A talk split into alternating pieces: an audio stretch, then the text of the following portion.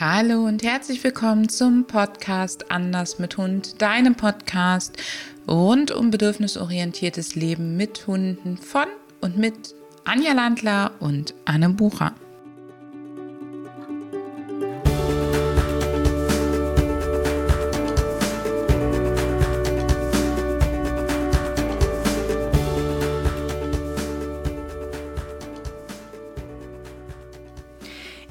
Unserer heutigen Podcast-Episode haben wir wieder die liebe Sandra Foltin zu Gast. Sie ist Biologin und Anne hat sie in unserer Episode 17 zu ihrer Doktorarbeit interviewt. Sie und Anne werden dir heute noch mehr über das Thema F wie Freilauf erzählen. F wie Freilauf, weil diese Podcast-Episode Teil unseres Hunde-APCs ist. Wir haben nämlich für dich je, zu jedem Buchstaben des Alphabets einen Begriff aus der Hundewelt herausgesucht und geben dir dazu auf Instagram, Facebook, im Blog und natürlich auch hier im Podcast Input. Abonniere auch unbedingt den Newsletter für vertiefende Infos. Also Anne, du hast an Sandras Studie zum Freilauf teilgenommen. Wie war jetzt deine Erfahrung? Wie ist das bei dir abgelaufen? Für mich war das eine super, super Herausforderung, denn es war ja nicht nur die Mini im Freilauf, die, als sie zu uns kam, als ein exzessiver Jäger galt, der wirklich über Kilometer, über Stock und Stein und sagen wir mal auch mal biologisch nicht mehr normal den Schatten nachgerannt ist, sondern es war ja gleichzeitig dazu die Nayeli im Freilauf, die seitdem sie uns zu, zu, uns kam, ja mehrere Vorfälle hatte mit Beißen von Menschen, auch von fremden Menschen, mit äh, Aggressionsverhalten gegenüber anderen Hunden. Und wir waren in der Fremde unterwegs. Ich durfte nicht rufen. Wir hatten auf dem Weg zu dem Freilauf, ich sag mal Freilaufgebiet, es war kein klassisches Freilaufgebiet, hatten wir schon einige Begegnungen. Und wir sind nicht stehen geblieben. Das heißt, wir sind die ganze Zeit weitergelaufen im fremden Gebiet. Unsere Hunde hatten keine Ahnung, wohin. Wir sind jetzt auch nicht immer nur geradeaus gelaufen, sondern wirklich auch mal abgebogen. Und das war schon, ja, krass. Also die Technik, klar, die gibt einem Rückhalt. Andererseits wollte ich auch nicht wie so ein Nerd dauernd auf die Technik drauf gucken, um zu gucken, wie weit sind meine Hunde jetzt weg. Also ich hatte schon ziemliche Wackelpuddingknie zu Beginn.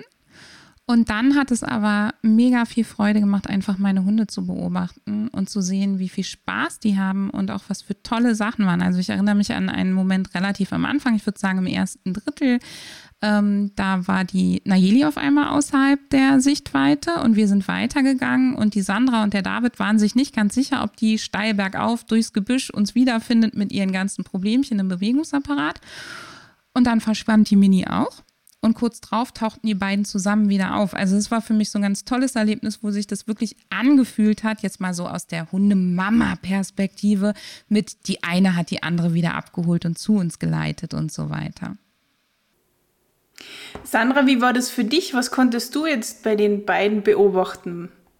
Also für mich war es ganz spannend, ähm, weil ich weil die Hunde vom Charakter, jetzt erstmal von der Physis äh, unabhängig, sehr unterschiedlich waren. Mini, die ja sehr, ähm, ja, interessiert ist auch, die sehr viel exploriert hat.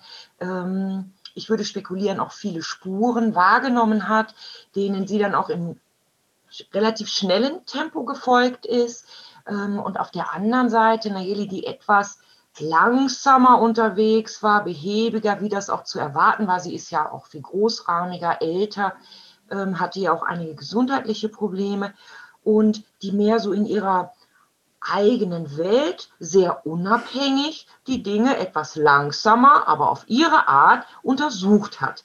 Ähm, aber auch ganz sicher, also wirklich, äh, sie ist vielleicht nicht so weit weg, aber sie ist durchaus schon so gegangen, dass wir sie nicht sehen konnten und sie uns auch nicht.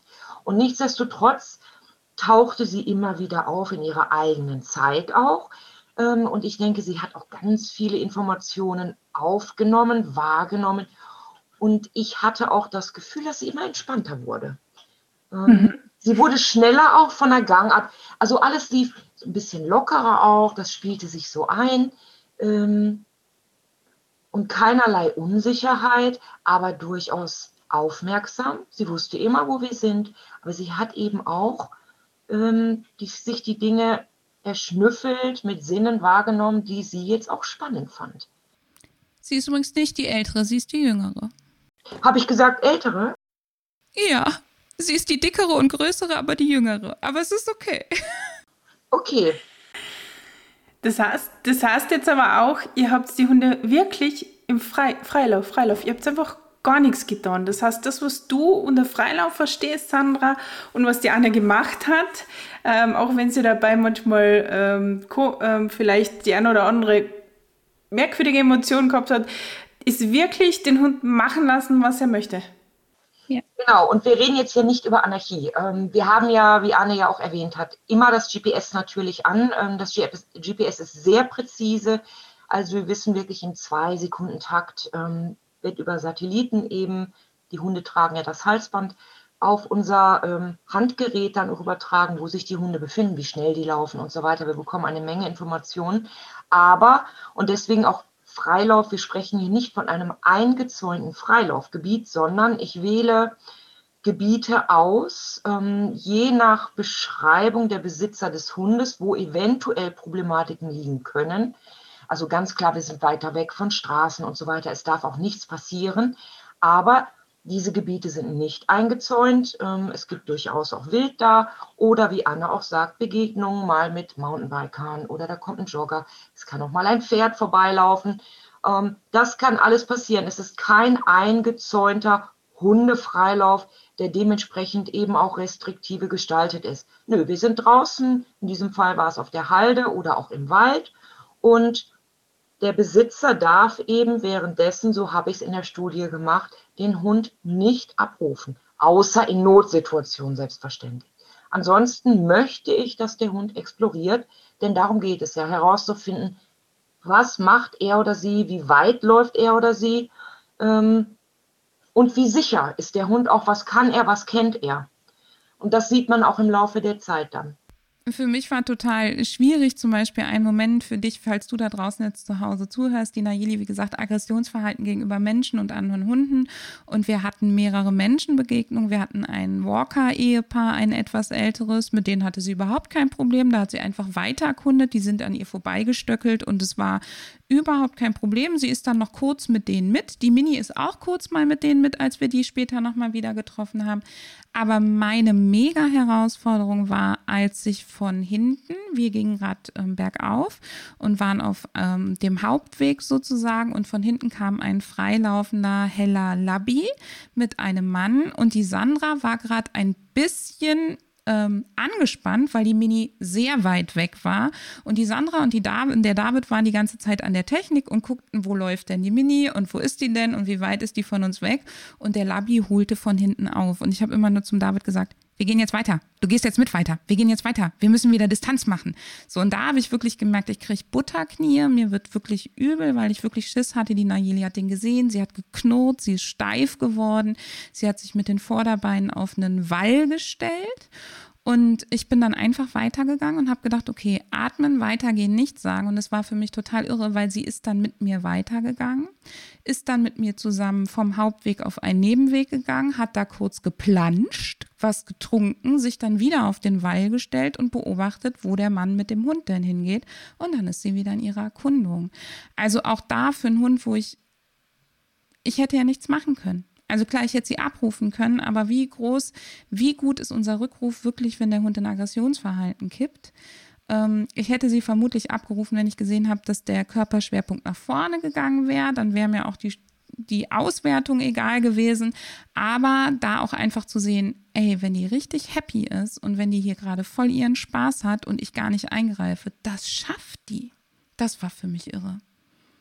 Das ist für mich auch so wichtig. Eine Entscheidung, die sie treffen durfte, die sie endlich treffen durfte. Weil eben, das ist natürlich der Punkt. Ich sage jedes Mal auch dem Besitzer, wenn was ist, selbstverständlich dürft ihr intervenieren, wenn es gefährlich wird. Also er, Anne hätte durchaus jetzt abrufen können, wenn sie mir gesagt hätte, nee, oh, unsicher, das wird nichts. Ähm, aber ich finde das Schöne, wenn man es noch etwas aushält, ähm, sehend natürlich jetzt, dass nichts passiert, dass alles noch überschaubar und kontrollierbar ist, ähm, dass dann der Hund wählt, ach Mensch, nö, lass uns mal hier die schönen Sachen weitermachen. Ich brauche überhaupt keine ähm, aggressive Interaktion. Wir, können, wir machen doch was viel, viel Spannenderes hier. Hm. ohne dass ich Stress haben muss. Der Hund, und das ist ja auch biologisch richtig, dass der Hund dann sagt, nee, hör mal, Stress oder schön, was mache ich denn jetzt wohl? Dann mache ich doch schön. Also, aber wir, ähm, ja, ich glaube, reagieren oft über oder delegieren den Hund in Situationen, wo er dann nicht mehr rauskommt. Ja. Statt mal zu sagen, ruhig atmen, weitergehen, vielleicht auch mal nicht an, abrufen und beobachten, beobachten, beobachten. Wenn Anne jetzt gesagt hätte, oh, jetzt geht's nach vorne, dann wäre eine andere Entscheidung vonnöten gewesen. Äh, darf ich an der Stelle ähm, die, weil das passt gerade. Du hast gesagt, mm, du überlegst dir gut, du brauchst ein paar Infos von den Menschen, die mit dir das machen und du überlegst dir, wo du gehst. Und da passt, glaube ich, die Frage von der Annika ganz gut. Die hat uns per E-Mail gefragt, wie macht man das dann mit dem Hund, der vielleicht andere gefährdet, also Menschen oder Hunde? Kann man das mit so einem Hund machen oder nicht? Ja, natürlich kann man das machen. Also Anna hat ja gerade auch ähm, geschildert, wie es bei ihr auch mit der Historie mit Nayeli ist. Ähm, und wir haben das ja auch am Anfang der Studie besprochen. Das ist schon auch ein Hund, wo wir achtsam sein mussten. Ähm, darüber muss man sich dann austauschen und dementsprechend wähle ich dann ein Gelände, was beispielsweise in diesem Fall für uns beide ähm, gut zu beobachten ist, also wo, was sehr offen ist, wo man wirklich auch über einige hundert Meter schauen kann, um eben dann auch sicherzustellen, dass wir vor dem Hund ähm, gegebenenfalls die Faktoren Mensch, Radfahrer, was auch immer es ist, sehen und dann die Möglichkeit haben, entweder umzudrehen oder eben gegebenenfalls zu sagen, wir, wir leinen an, wenn es nicht anders geht. Sicherheit steht immer an erster Stelle, aber ich kann das Gelände ja auch wählen. Ähm, und das muss man besprechen und dann ist es aber auch machbar. Die Nayeli war ja auch nicht der einzige Hund, der Probleme mit anderen Menschen oder Hunden hat, der bei ähm, dort mitgelaufen ist. Also jetzt bei unserem Lauf natürlich schon. Sonst wäre ich nicht mitgelaufen, wenn da noch ein paar Hunde mehr mitgelaufen wären. Aber ich finde es ganz wichtig, dass das grundsätzlich auch mit solchen Hunden geht, dass man dann eben Vorsicht walten muss. Und ich würde halt schon durchaus vorher ein paar Signale mit dem Hund auch trainiert haben, dass man ein bisschen Sicherheit hat. Und an der Stelle finde ich auch nochmal ganz wichtig, nicht nur für so einen Lauf mit der Sandra, sondern auch für den Alltag, dass wir selber, wir Menschen, wirklich die Impulskontrolle und die Selbstbeherrschung besitzen, zu sagen, es kommt was auf anderes auf uns zu, unser Hund ist im Freilauf. Und was machen wir jetzt? Wir gehen, rennen nicht zum Hund hin, sondern eher wir drehen uns in die andere Richtung und gehen zackig weg, damit der Hund quasi ein bisschen in die Entscheidung kommt, gehe ich jetzt wirklich zu dem fremden Radfahrer und löse mich aus der Sicherheit der Gruppe oder schließe ich mich meiner Gruppe wieder an und komme damit weg. Also ähm, da auch wirklich dieses Thema weg vom Hund ist manchmal hin zum Hund oder es holt den Hund zu uns. Das finde ich an der Stelle ganz wichtig. Und ich muss auch sagen, das habe ich ähm, in der Studie mit allen gemacht und das habe ich auch mit allen Besitzern besprochen, dass das für mich ich war natürlich dann erstmal immer Entscheidungsträger, das Mittel der Wahl ist. Also wenn ich etwas sehe, nachdem wir uns dann unterhalten haben und ich gegebenenfalls wusste, okay, wo liegen Problematiken, ne? sei es jetzt ein Pferd oder ein Auto oder äh, andere Menschen, dass ich dann wirklich immer gesagt habe, sobald ich etwas sehe, ich habe auch grundsätzlich ein Fernglas mit, das können die anderen auch bestätigen, ähm, dass ich dann sage, nicht den Hund rufen, wir beide gehen jetzt zügigen Schrittes in die andere Richtung. Bitte einfach folgen. Ähm, und das war auch eine Erfahrung, die wir fast durchgängig gemacht haben, dass die Hunde dann geschaut haben, die sollen ja auch schauen. Die sollen ja durchaus wissen, was ist denn da? Warum machen wir einen Richtungswechsel? Dann aber in unsere Richtung gegangen sind. Das ist ja, ja, ähm, ich möchte ja nicht in eine, eine stressige Situation laufen. Und der Hund wählt in der Regel auch genau das, dass er sagt, nee, dann lass uns woanders hingehen und äh, wieder spannende neue Sachen hier erkunden. Sandra, warum ist dieses Explorationsverhalten für den Hund so wichtig? Beziehungsweise warum ist es weniger hilfreich für den Hund, wenn er ständig in der Nähe des Menschen begrenzt ist durch die Leine oder durch Interaktionen? Ähm, also dieses Explorations- oder Erkundungsverhalten, das zeigen ja alle Tiere, insbesondere eben in, in der Jugend, im jungen Alter. Und das dient natürlich dazu, auch ja, die Welt kennenzulernen und einschätzen zu lernen. wo liegen Gefahren, ähm, wo bin ich hier, auch was über meine Körperlichkeit herauszufinden als junges Tier. Ähm, wie sieht es hier aus? Wo sind vielleicht Ressourcen? Wo gibt es Futter? Äh, und dadurch ja auch mich weiterzuentwickeln, aber natürlich auch im Gehirn beispielsweise Synapsen ähm, zu entwickeln, dass ich auch immer mehr dazu lerne und Erkundungsverhalten in der echten Welt, sage ich jetzt mal, also bei normalen, jetzt nicht domestizierten Hunden, bei Wildtieren, ist eigentlich auch sehr, sehr gefährlich. Es gibt eine Studie, die da besagt, dass 80 Prozent der Jungtiere bei Erkundungs- und Spielverhalten sterben, weil sie nicht aufmerksam sind, was zum Beispiel Beutegreifer angeht. In dem Moment auch da die Konzentration kann immer auch nur auf ein Ziel gerichtet sein. Sind sie dann beispielsweise im Erkundungsverhalten, was ganz oft auch mit Spielverhalten oder Lernverhalten gekoppelt ist. Und dann kann natürlich in dem Moment der Beutegreifer viel eher so ein Jungtier schlagen. Aber auf der anderen Seite, ein Tier, was nicht erkundet, das stirbt ganz sicher draußen. Denn nicht erkunden heißt ja, ich finde überhaupt kein Futter und ich finde auch keinen Partner. Denn dazu muss ich erkunden, muss mein, mein Zuhause, meine kleine Höhle verlassen. Das gehört dazu. Und das heißt auch für mich selber Grenzen kennenlernen ähm, und bedeutet auch für uns, wie wir das vielleicht auch als Kinder kennen, zur Erkundung gehört auch ganz oft, dass mal was passiert. Und, und wie kann ich das jetzt auf den Haushund übertragen?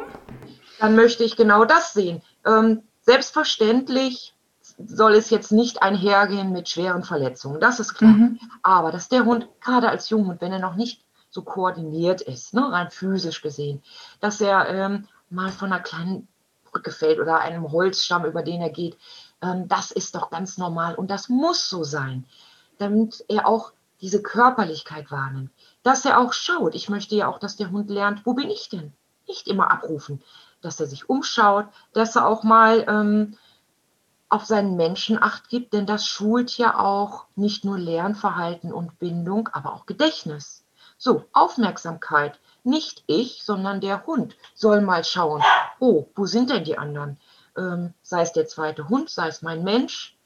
Achtsamkeit, auch im Sinne von so, wie lange kann ich alleine erkunden, bevor mein Mensch weg ist? Auch das zeitliche Parameter, das lernen Hunde auch. Ähm, wie finde ich denn zurück auf den Weg?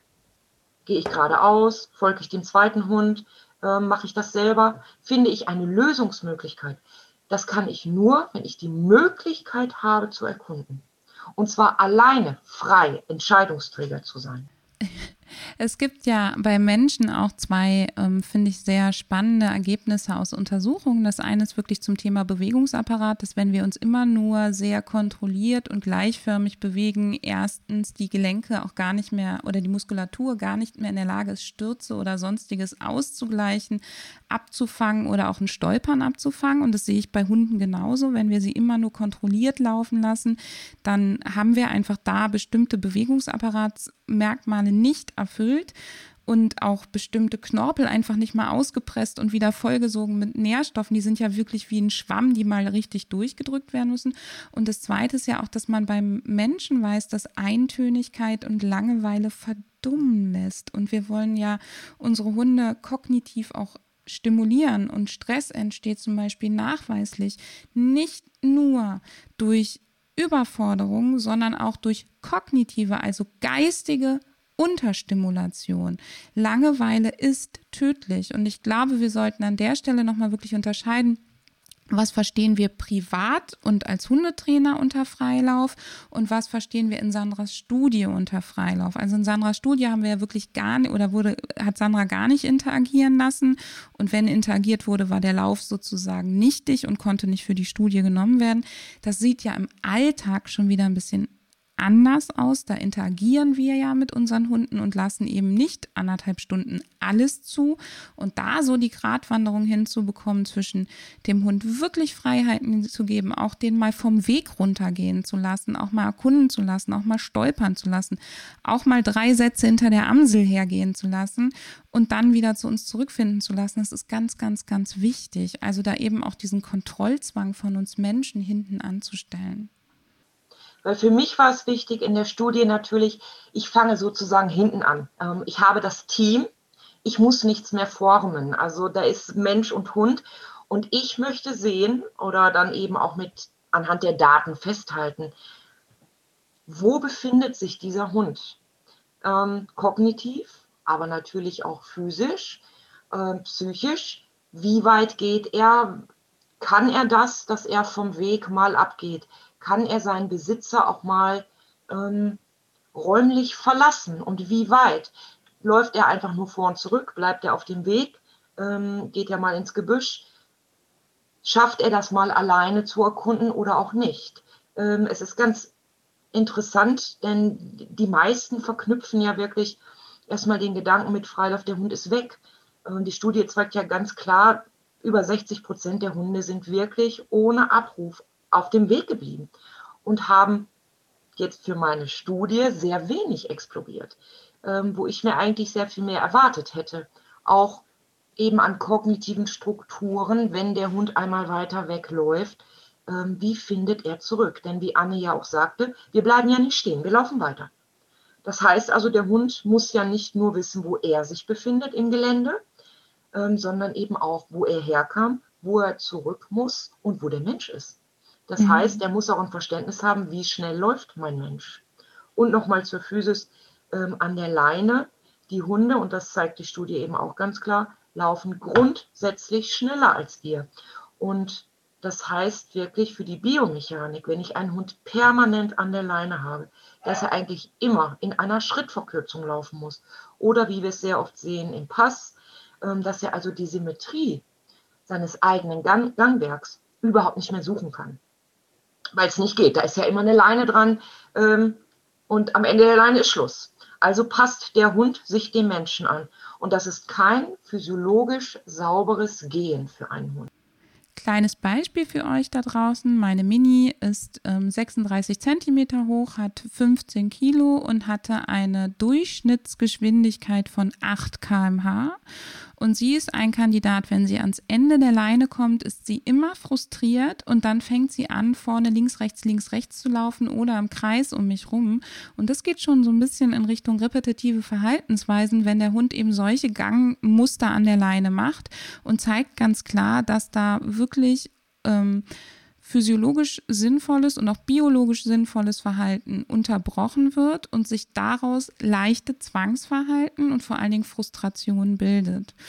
Und Sandra hat eben gesagt, 62 Prozent der Hunde sind gar nicht großartig vom Weg runter. Das ist zum Beispiel was, was mich ganz erschüttert hat, als wir das erste Mal darüber gesprochen haben. Denn Sandra hat ja aus ihrer ähm, Studie schon die Hunde rausgenommen, die über Starkzwang gearbeitet wurden, damit sie die gar nicht in, in Konflikt bringt. Das heißt, es sind schon Hunde, die mehr oder weniger explorieren, also erkunden durften wo aber trotzdem sehr viele Signale vielleicht gegeben wurden. Und ich finde, da ist es für uns Hundehalter ganz wichtig, dass wir uns ganz bewusst machen, heißt Freilauf für uns Leine ab. Aber wir halten die ganze Zeit quasi mit Signalen den Hund in der Taktung bei uns oder heißt Freilauf für uns, du hast Freizeit, du hast Freiheit. Und wenn was Wichtiges ist, dann kommt von mir das Signal mit, komm mal bitte zu mir oder geh mit mir an die Seite oder hey, wir gehen hier entlang. Das möchte ich nicht, weil das, ich finde, es ist kein Freilauf für Hunde, wenn man einfach nur ableint, aber sie die ganze Zeit bombardiert. Genauso sehe ich das auch. Ähm, denn für mich hat Exploration, Freilauf, Erkundung ähm, ganz viel mit selbstbestimmt zu tun. Ähm, und das heißt auch der Hund in seiner Zeit, in seinem Tempo, was auch durchaus sehr langsam sein kann. Ähm, da bleibt er mal stehen. Das, auch das kann ich mit der Leine gar nicht gewährleisten, ja. Ähm, denn ich sehe doch nicht, was der Hund gerade riecht. Das ist ja für uns, äh, wir nehmen ja viel zu wenig wahr. Dass er dann einfach sagt, oh, guck mal hier, ganz spannend, oder hier war meine Maus, oder da ist was vorbeigelaufen. Und jetzt muss ich doch mal ein paar Meter eben ein bisschen schneller, da muss ich wieder anhalten. Ähm, Das kann ich mit einer Leine eigentlich nicht, ohne dass ich einen, einen Ruck drin habe. Ähm, also, dass ich den Hund aber in jedem Fall, dass ich da störend einwirke. Ich glaube, das ist wirklich, ähm, da brauche ich Freiraum, wo der Hund sagen kann, so ich jetzt hier in meiner Zeit und mit meiner Distanz und ich komme zurück, ganz klar. Ähm, aber ich möchte diese Dinge, die möchte ich jetzt über meine Sinne, die vielfältigen Sinne einfach wahrnehmen und dann bin ich wieder bei dir. Also wir unterscheiden ganz klar zwischen jetzt deiner Studie, also wenn die mit dir laufen in diesem Freilauf, gibt es einfach etwas andere Regeln und man muss für den gemeinsamen Freilauf im Alltag wieder andere Regeln aufstellen. Und da fragt er die Anja dazu, und zwar, ob sie auch mit, ob du quasi mit ihr, mit ihrem Hund, ob du sie für die Studie brauchen kannst oder ob sie das mit dir machen kann, weil ihr Hund sofort losstürmt und ziemlich weit wegläuft, aber nie lange weg ist. Ähm, ja, das kann ich. Das hört sich auch sehr spannend an, ist natürlich die Frage eben. Ähm, was heißt weit und was heißt lange? Darüber haben wir auch schon gesprochen. Ähm, da kommt nämlich die Psyche des Menschen natürlich auch, auch ganz klar hervor, weil wir ja durchgängig eigentlich, also es ist schon sehr angstbesetzt, diese Situation. Ich kenne das ja selber, ich habe meine ja auch ähm, laufen lassen, also einen meiner Hunde, der sehr weitläufig ist. Und äh, da denkt man schon, oh, der ist, der ist Stunden weg und das ist natürlich, äh, ist nicht so. Aber selbstverständlich kann man das machen und auch da wieder, wie eingangs schon gesagt, man muss einfach schauen, was nimmt man da für ein Gebiet, sodass nichts passieren kann, ja, dass man die Fläche auch besitzt. Und selbst um das hier einzuwerfen, bei Hunden, wo Leute sagen, oh, der, der, der geht einfach jagen, wobei wir das ja auch nochmal definieren müssten, mhm. dann könnte man immer noch Sachen wie Schnüffelgärten anbieten, dass man wirklich sagt, es gibt eingezäunte, private, ähm, größere Gärten, wo auch so ein Hund in Ruhe explorieren kann. Das ist wichtig, dass man vielleicht, man muss nach mehr Möglichkeiten suchen. Statt grundsätzlich zu sagen, und das kenne ich gerade eben auch bei den Windhunden, äh, diese Hunde sind nicht ableinbar. Das stimmt so nicht. Und das ist für einen Hund meines Erachtens auch nicht artgerecht. Was ich an der Stelle ergänzen möchte, ist, ähm, die Mini ist ja auch so ein Hund, der, wenn ich sie zum Beispiel abmache, wenn sie schon frustriert ist oder wenn sie mir schon zwei, dreimal in die Leine gegangen ist oder wenn die Leine stramm ist, dann gibt die erstmal richtig, richtig, richtig Vollgas.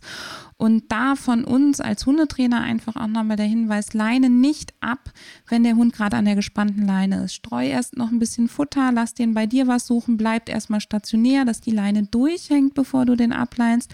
Und dann ist meine persönliche Erfahrung auch gerade bei den Kandidaten, die erstmal so losmarschieren, dann aber zügig wiederkommen häufig hat es auch was damit zu tun, dass erstmal dieser Laufdruck raus muss. Ja, vielleicht hast du schon mal Pferde beobachtet, wenn die im Frühjahr das erste Mal wieder auf die Sommerweide kommen, da muss erstmal richtig Gas gegeben werden. Und ja, ich habe einen Hund, der sehr gerne, sehr weit und auch lange läuft. Also der wirklich große Kreise zieht und das wird auch nicht dadurch weniger ohne Radiustraining zum Beispiel. Aber dieser erste Druck, dieses Knallgas geben und erstmal nur rennen, das ist besonders schlimm, wenn sie mir vorher in die Leine geknallt ist, wenn sie länger lang nicht in den Freilauf durfte. Und dieses, wir haben das Bedürfnis zu kontrollieren und zurückzunehmen, führt halt häufig dazu, dass wir das Bedürfnis zu rennen immer größer machen beim Hund. Und da finde ich Sandras Vorschlag zum Beispiel erstmal sich vielleicht einen Schnüffelgarten zu suchen. Also gibt es ja auch die Webseite schnüffelgärten.com oder de ist es, glaube ich, ne? Com Nee, de ist es. In Deutschland ist es definitiv de. Da zu gucken, gibt es was in deiner Gegend oder gibt es jemanden, den du kennst, der ein großes eingezäuntes Grundstück hat, was eben kein Rechteck-Psychopathenrasen kurzgemäht ist, sondern wo ein bisschen was Spannendes ist da wirklich den Hund auch erstmal explorieren zu lassen und das Ableinen vielleicht auch erstmal in diesem Umfeld zu üben, also an der Leine reinzugehen, mit dem Hund erst zusammen ein bisschen zu erkunden, dann abzuleihen und ihn einfach machen zu lassen.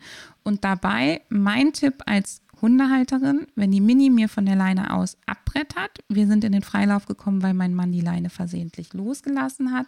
Das erste, was ich mache, ist das Handy aus der Hosentasche, Stoppuhr an. Stoppuhr an, um zu gucken, wann kommt sie das nächste Mal wieder in mein Blickfeld. Und meine Erfahrung bei ihr war am Anfang, dass es ziemlich genau nach zweieinhalb bis drei Minuten kam sie immer mal wieder vorbeigebrettert. Das hilft einem total, weil für mich hat es sich immer angefühlt am Anfang wie 15 oder 20 Minuten.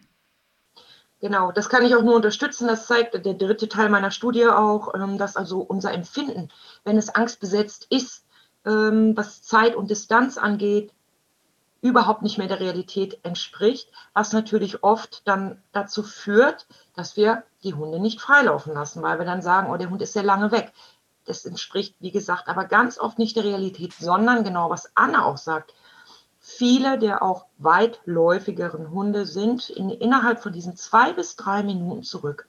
Und, und das habe ich jetzt auch bei Mini ja gesehen in den Auswertungen, ähm, Mini durchaus weitläufiger, aber diese Kreise, die sind fast immer ähnlich lang von der Distanz her. Also auch da ist sie eigentlich sehr zuverlässig. Und sie kommt ja auch immer zurück. Ganz klar, das ist kein Hund, der jetzt 50 Meter äh, läuft. Sie ist schon weitläufiger, aber die Distanz ist ähm, relativ identisch. Und manchmal vertut sich dann der Hund, der Angst vor fremden Menschen hat und läuft erst mit einem fremden Pärchen mit, bis er feststellt, das sind die Falschen. Ja, also die, die Ängste äh, von uns Menschen mm, beeinflussen unsere Wahrnehmung. Und da haben wir nämlich noch eine Frage von der Sonja, die in dieses, in dieses Thema gut reinpasst. Und zwar ist ihr Frage, wie du damit umgehst, wenn du so einen Freilauf machst, dass es die Gefahr gibt, dass Wild zu Schaden kommt. Ähm, ja, das kann man natürlich, das kann ich im, im, im Vorfeld nicht, nicht sicherstellen. Wir haben bei den Hunden, ich sag mal ab Kniehöhe, also auch Mini wäre dazu, da noch ein Kandidat, habe ich eine Kamera äh, auf den Hunden. Und bei den Hunden, bei denen ich, bei denen ich diese Kamera auch im Einsatz hatte in der Studie, ähm, habe ich natürlich schon welche gewählt, die weitläufiger waren. Und da kann ich nur sagen, wir haben nicht einmal ähm, weder eine Hatz gehabt, noch gar ein Schlagen von Wild.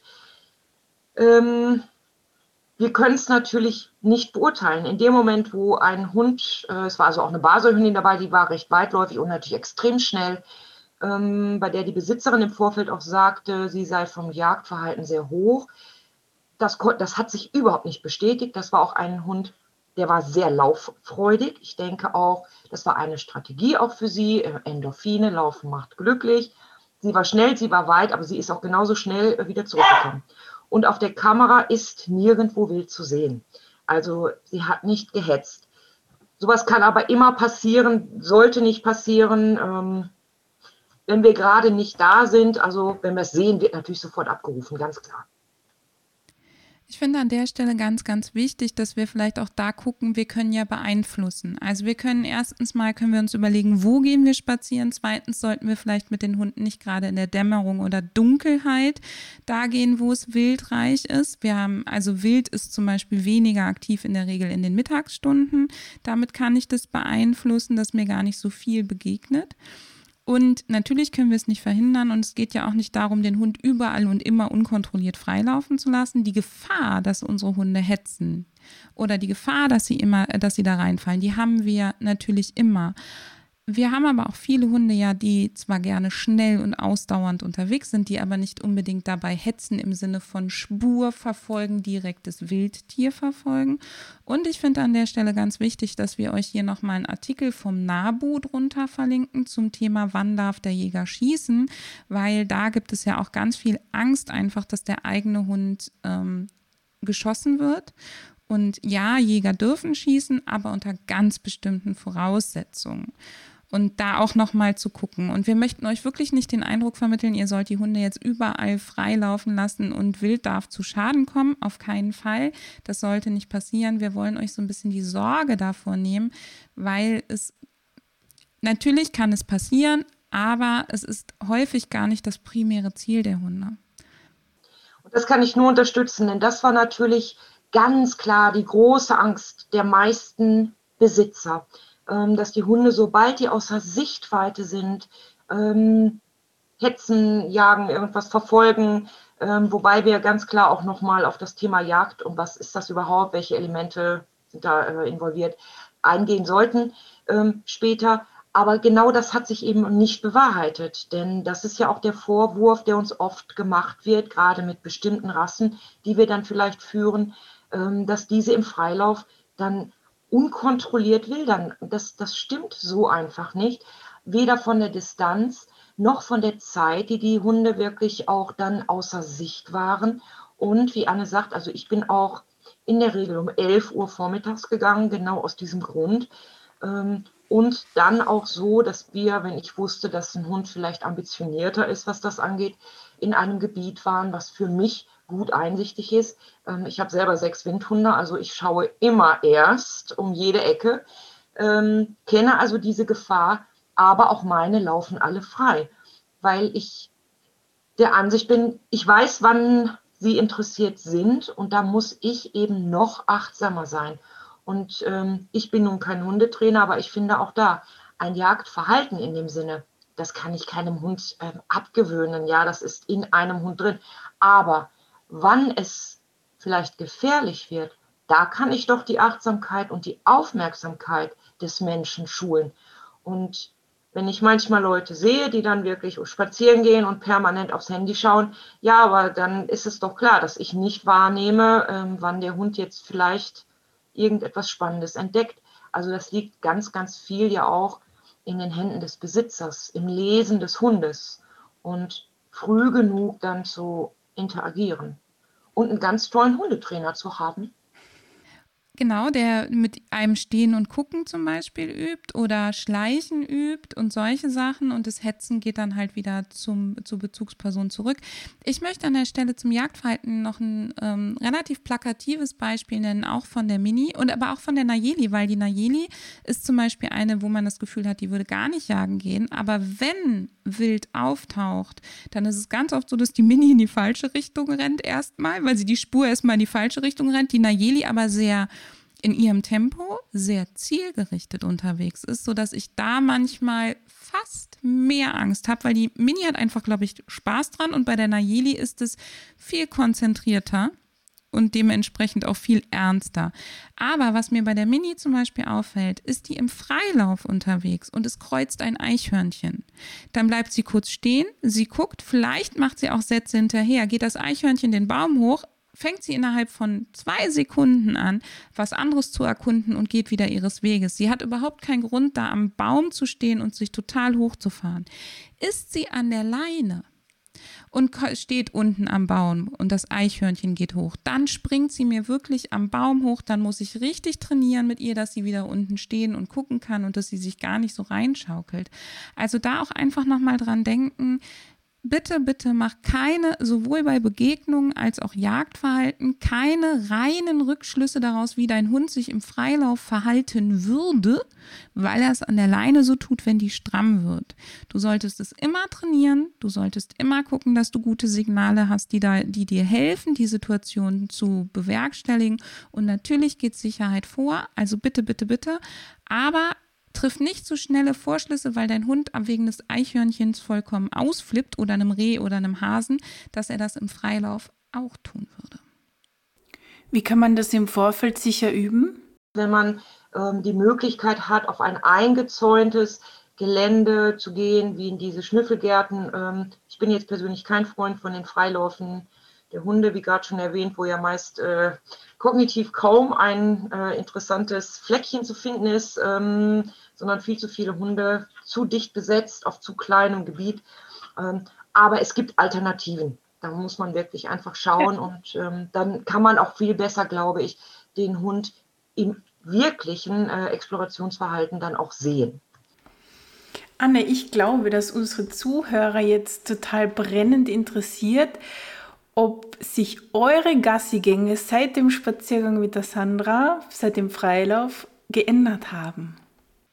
Ja, total. Also ich war vorher schon ja todesmutig und habe meine Hunde abgeleint, obwohl ich wirklich zwei Kandidaten habe, wo man immer gesagt hat, die dürfen niemals von der Leine. Die dürfen niemals von der Leine. Das ist viel zu gefährlich für die Hunde selber, aber auch die Umwelt. Dann bin ich jahrelang mit Schleppleinen gegangen, dann habe ich sie die Schleppleinen schleppen lassen, dann habe ich ähm, gelernt, was das für den Körper bedeutet, immer diese Schleppleinen zu schleppen, was das für die Biomechanik und die Physiologie des Hundes ähm, bedeutet bedeutet, dann habe ich angefangen, immer häufig, also die Leinen immer kürzer, immer leichter zu gestalten, die Geschirre immer leichter zu gestalten. Dann habe ich immer häufiger geguckt, dass ich die Leinen wirklich komplett abmache. Also wir waren eh schon auf dem Weg. Ich glaube, sonst hätte ich mich nicht getraut, mit Sandra diesen Lauf zu machen. Aber Sandras Lauf hat mich total nachdenklich gemacht und zwar an verschiedenen Punkten. Wir werden da auch noch Läufe anschließen, ähm, weil ich das einfach nicht von dem einen abhängig machen möchte und ich kann das wirklich nur jedem empfehlen. Ähm, was mich total nachdenklich gemacht hat, waren mehrere Sachen. Erstens, meine Hunde waren, wir haben ja eben schon erwähnt, wir hatten auf dem Hinweg zu dem Gebiet, wo sie laufen durften, sehr viele Begegnungen, auf dem Rückweg auch. Und auf dem Rückweg waren die Begegnungen, Entschuldigung, total pieps, scheiß, egal. Meine Hunde sind einfach mit mir mitgegangen. Die waren einfach nur glückselig, haben gelächelt. Die Nayeli hat, als ein Ritschbeck sie sehr, sehr stark angeguckt hat, einmal so kurz so gemacht und hat sich dann entschieden, mit mir weiterzugehen. Wir sind nach Hause gekommen und ich hätte schwören können, die schlafen jetzt erstmal wie nach einem Seminartag durch, so ungefähr. Nein, drei Stunden später haben beide hier gestanden und haben gesagt, also normalerweise gehen wir um die Zeit immer noch mal was machen. Sie hatten trotz ihrer Bewegungsapparatsprobleme danach nicht deutlich mehr Zipperlein. Sie waren nicht klamm. Die Mini ist am nächsten Tag die ersten paar Schritte beim Gassigang klamm gelaufen, aber das haben wir schon mal öfter bei feuchtkaltem Wetter. Dann war sie ganz normal da. Und wir haben total viel verändert seitdem. Die, ähm, ich bin bei der Mini mutiger geworden insgesamt, was den Freilauf angeht. Ich habe vorher schon GPS-Tracker dran gehabt, den trägt sie jetzt wirklich bei jedem Gassigang.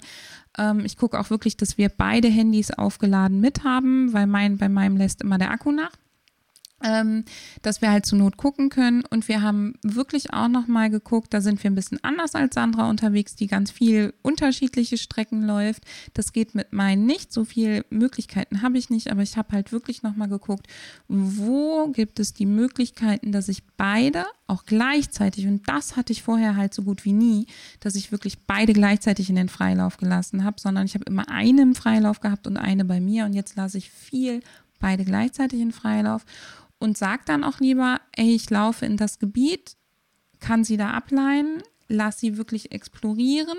Wir haben uns eine Insel aufgebaut, wo wir wieder anleihen. An der Insel gibt es großzügige Futtersuchen.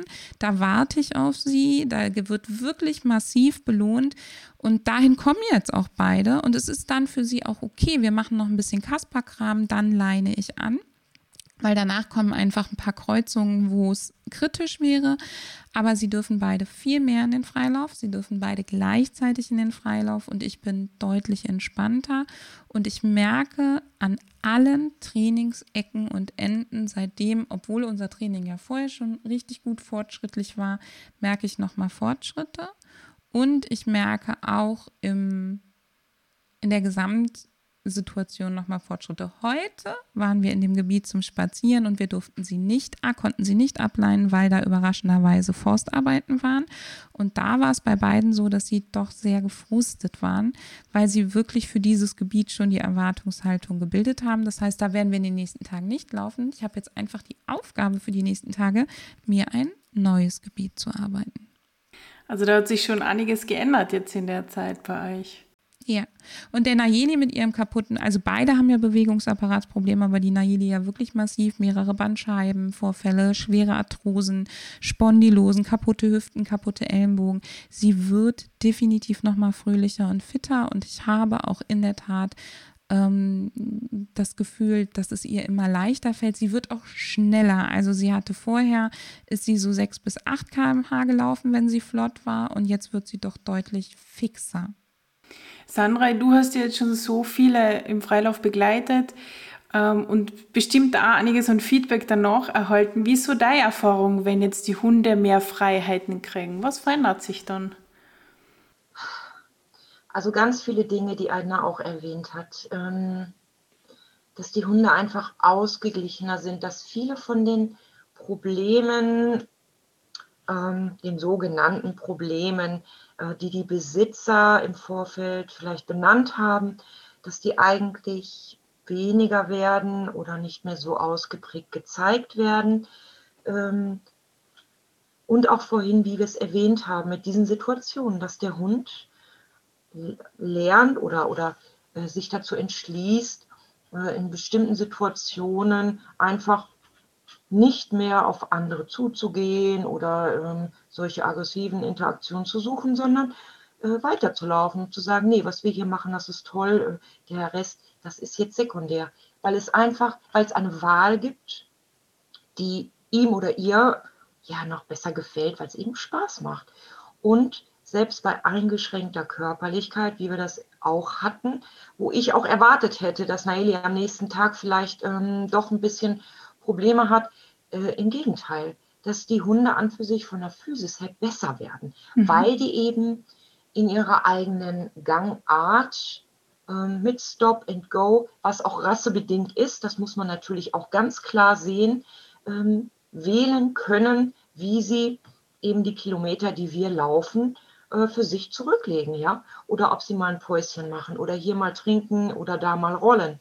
Ähm, ist eben nicht mehr diese Vorgabe an der Leine, so, wir machen jetzt diese Strecke in dieser Zeit und in diesem Tempo. Ähm, was viel mehr Nachteile dann für den Hund auch, ich denke, im Gangbild mit sich bringt. Also für mich waren auch ganz viele positive Dinge und nicht nur im Bereich des Hundes, sondern auch des Halters, der viel mehr Vertrauen auch hatte zu seinem Hund. Die Leute sind sehr verunsichert am Anfang, ähm, was mich sehr überrascht. Also ganz oft wird dann gesagt, so, wenn ich den nicht mehr sehe, ist er weg. Mhm. Aber ihr habt doch eine Bindung. Und ich war so selektiv eigentlich auch im Vorfeld, dass ich wirklich gesagt habe, also keine aversiven ähm, Methoden in der Erziehung, keine Hunde, die jagdlich geführt werden, aus anderen Gründen jetzt, ähm, sondern wirklich positive Arbeit. Nichtsdestotrotz, es war ganz viel Unsicherheit da. Und das hat sich verändert. Wir sind ja auch wirklich viele Stunden, also vier Spaziergänge, die wir dann gemeinsam Minimum gestaltet haben. Ähm, wir haben also viele Stunden miteinander verbracht. Und das sah, das habe ich bei jedem Team gesehen. Mhm. Also die Bindung wurde viel stärker und das Vertrauen und auch dieses, was Anna auch erwähnt, ähm, mal loslassen. Natürlich Sicherheit immer als erstes, ganz klar. Und man muss schauen, was ist es für ein Gebiet? Ähm, kann ich das hier gewährleisten? Ähm, gehe ich in ein Gebiet, wo ich weniger Wild habe? Dass dort keine Straßen sind, ist selbstverständlich. Ähm, und dann aber auch sagen, auch wenn ich sie jetzt nicht sehe, sie ist da. Und ganz wichtig, ähm, das ist eigentlich auch eines meiner Fazits, ein GPS benutzen. Es muss ja nicht das sein, was ich habe, sondern die gängigen GPS heutzutage sind nicht mehr so teuer und die sind wirklich für solche, für den normalen Hausgebrauch ganz wunderbar geeignet. Und man weiß, wo der Hund ist, auch in der Not. Und das finde ich super. Ich möchte an der Stelle noch darauf hinweisen. Also Sandra wohnt im Ruhrgebiet. Ähm, äh, ich wohne im Ballungsgebiet zwischen Kölner Raum und Ruhrgebiet. Das heißt, ihr Lieben, wenn wir von keine Straßen sprechen, natürlich müssen wir diese Gebiete auch suchen. Die gibt es nicht an jeder Ecke, bei uns auch nicht. Ähm, aber man findet sie. Und wenn du erstmal ein Gebiet findest, wo du sagst, hey, hier kann ich meinem Hund mehr Freiheiten geben, dann ist das schon ganz, ganz großartig. Es geht ja wirklich darum, das Schritt für Schritt mit einzuschleichen und einzuarbeiten. Und zum Thema Bewegungsapparat, die Nayeli streckt und dehnt sich seitdem viel, viel mehr. Und wir wissen, dass Strecken und Dehnen immer ein gutes Indiz dafür ist, dass die Schmerzen nicht zu schlimm sind. Also, dass der Hund merkt, er ist verspannt, dass er aber aktiv noch etwas dagegen tut und nicht in eine reine Schonhaltung fällt, wie du das vielleicht auch kennst, wenn du Schulterschmerzen oder so hast. Solange du dich noch streckst und dehnst und dagegen arbeitest, ist es noch nicht so dramatisch wie dann, wenn du schon nur noch den Kopf schräg hältst. Wenn du dir jetzt beim Zuhören denkst, ah, das ich möchte da mitmachen. Das interessiert mich wirklich und ich möchte auch die Sandra unterstützen in ihren Studien. Sandra, aus welchem Umkreis sollten denn die Teams kommen? Also was ist da sinnvoll? Also ich denke, gut, Anne, wir sind circa eine Stunde auseinander. Das ist ja vollkommen unproblematisch. Das muss natürlich auch, ja, am liebsten ist es mir, wenn natürlich die Besitzer, das Team zu mir kommt, weil ich ja einfach die Gegebenheiten kenne und dass man dann auch abspricht, wo eventuell Probleme liegen, also wo man besonders achtsam sein muss. Ähm, und wie Anne sagt, also ich bin hier im Ruhrgebiet. Man muss dann wirklich schauen, was ist für das Team, den Menschen auch machbar. Ähm, was ist er willens zu fahren? Also wir haben durchaus Teams gehabt, die sind auch zwei Stunden gefahren. weil wir laufen ja durchaus auch dann zwei Stunden und das muss ja auch alles ausgewertet werden. Aber in diesem Rahmen, ja, denke ich, sollte es schon liegen. Gerade in dieser Zeit ist natürlich auch ja, das Reisen alles etwas eingeschränkter, weil man sonst natürlich auch sagen könnte, man macht mal Läufe in Österreich. Ne, also einfach in Gebieten, wo man dann irgendwie ein Setting macht. Ähm, da muss man schauen, wie die Auflagen sich gegebenenfalls jetzt ändern. Und sowas könnte man auch toll anbieten. Ne? Aber momentan ist es eben das Ruhrgebiet, ja, und alles so drumherum, also 200 Kilometer, denke ich, das muss der Besitzer entscheiden. Aber ich finde, das kann man fahren, ähm, weil man in der Regel ja doch diese zwei Stunden immer auch gemeinsam hat. Und das ist ja nur der erste Lauf. Sandra, vielleicht bieten wir ja nächstes Jahr einfach zusammen eine Trainingswoche an. Unbedingt.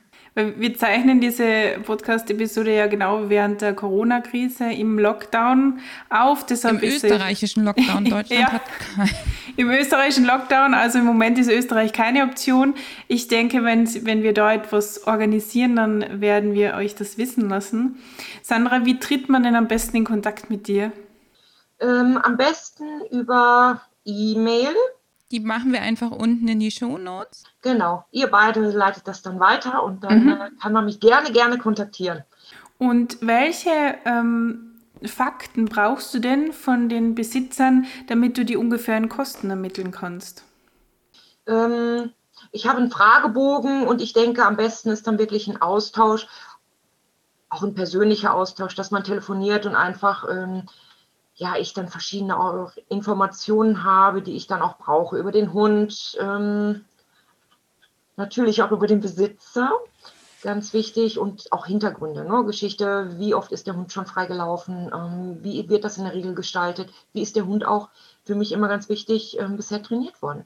Mhm. Du planst das sehr gut, das habe ich jetzt schon in unserem schönen Dialog äh, mitbekommen. Das heißt, du stellst sicher die richtigen Fragen. Und wenn du eben als Zuhörerin, als Zuhörer jetzt auch noch Fragen hast, dann wende dich an uns, wir vermitteln dich gerne weiter. Und wir dürfen dir ankündigen, die Sandra ist ja Biologin und ähm, Juristin und ist ähm, auch noch in der tiergestützten Therapie und im Tierschutz tätig. Und deswegen dürfen wir dir jetzt schon mal ankündigen, dass wir Sandra dafür gewinnen konnten, mit uns noch ein paar Webinare aufzuzeichnen. Auch zu dem Thema Freilauf bei Hunden aus ihrer Perspektive. Das wird im kommenden Jahr kommen und in diesem Dezember wird es noch zwei Webinare mit Sandra zum Thema tiergestützte Therapie geben. Auch da ähm, setzen wir dir hier nochmal Links in die Show Notes, falls du daran Interesse hast, dich bei Sandra mehr zu informieren. Und wir setzen dir hier auch nochmal zu dem äh, Ausbildungszentrum, was Sandra zu tiergestützten leitet, den Link mit rein und Sandras E-Mail-Adresse, sodass du da auch direkt Kontakt suchen kannst, wenn du das möchtest. Ich bedanke mich schon mal bei euch und auch bei den interessierten Zuhörern und freue mich natürlich auch auf Fragen fürs nächste Mal. Ja, ich wir uns auch. Danke, liebe Sandra. Hör mal wieder rein.